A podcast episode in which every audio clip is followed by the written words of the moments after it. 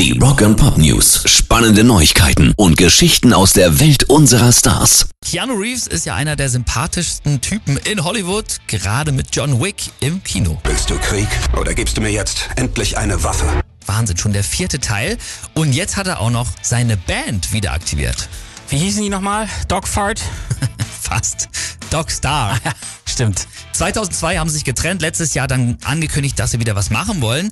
Wir werden diesen Sommer neue Musik machen und auch wieder auf Tour gehen. Das hat Keanu bei Instagram gepostet. Also der Hollywood-Star in diesem Sommer dann wieder am Bass zu hören mit seiner Band Dogstar. Rock and Pop News. Und das ist nicht die einzige Überraschung im Rockstar-Zirkus. Auch The Hives bringen nach über elf Jahren mal wieder ein neues Album raus. Krass. The Death of Randy Fitzsimmons wird es heißen.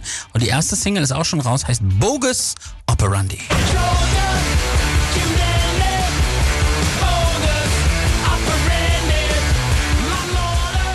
Geil. Astreiner der Hive Sound.